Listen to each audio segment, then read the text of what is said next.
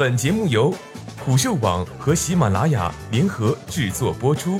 虎嗅网：一个不善于嗅闻气味的商人，不是一头好老虎。南方人，你知道这湿哒哒的一个月是为什么吗？作者木川。长三角绵绵细雨一整个月，江浙沪变了，再也不是包邮区，成包雨区了。江浙沪人民忍不住发出了灵魂疑问：地球还未开始流浪，太阳已经先行一步去流浪了吗？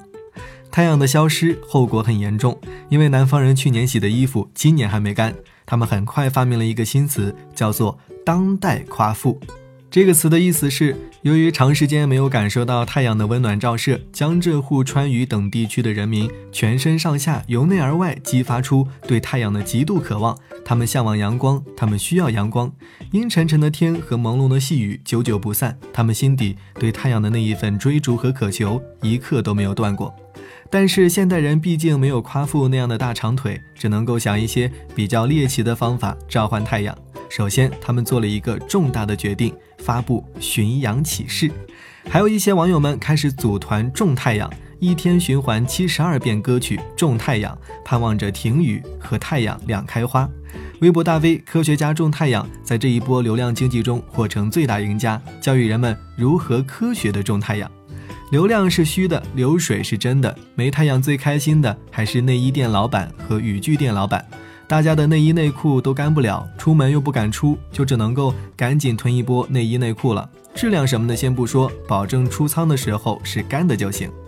从二月十一号到二月十七号这一周，淘宝上的雨伞、雨鞋、烘干机、干衣机均达到了销售的新高峰。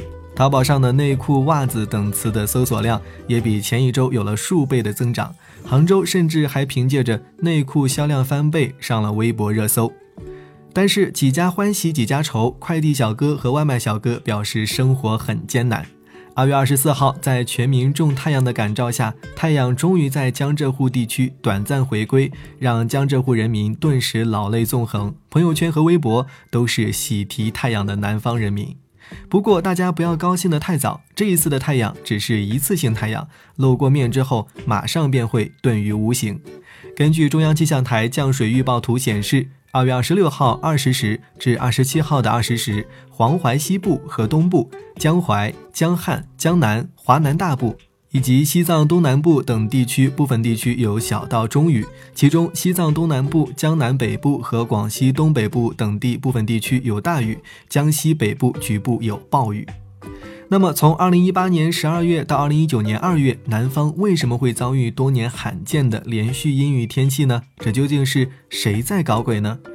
究其原因，是因为今年有南方赶不走、北方云不到的强大水汽，而这异常丰富的水汽来源主要和以下两个方面有关：一是强大的南支草，首先它和青藏高原南侧不断发生的南支草有关。那么，什么是南支草呢？南支槽其实是一种天气系统，是东半年副热带南支西风气流在高原南侧孟加拉湾地区产生的半永久性低压槽。通俗一点讲，南支槽大多起源于地中海、里海和阿拉伯海一带。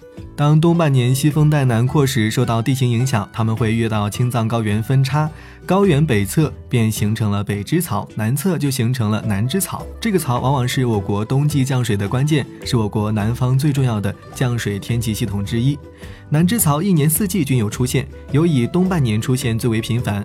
南支槽出现之后，便会造成大雨、暴雨、雷暴、冰雹、大风等恶劣天气。在二零一八年年末，印度一带产生了一个强大的气旋，云系庞大，携带着大量水汽。通常情况下，水汽会因为喜马拉雅山脉的阻挡而滞留在印度地区。但是今年冬天出现了异常活跃的南支槽，在这个强大的气旋和南支槽的共同努力下，他们成功翻越了喜马拉雅山脉，到达了我国南方地区。世界屋脊都翻过了，接下来的地形对于气流来说就是小意思了。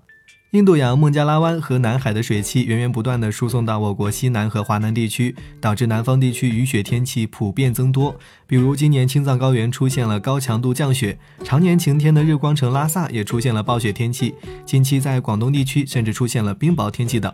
在此之后，随着南支槽的向东移动，逐渐到达了安徽和浙江等地区。由于此地冬季的水汽本就比较少，这一次水汽输送便为强降水天气提供了水汽来源。于是江浙地区像一块海绵一样卯足了劲儿吸食着水汽，从而造成了今年南方地区阴雨连绵的情形。厄尔尼诺现象来临。第二，本次强降雨还可能和厄尔尼诺现象有很强大的关系。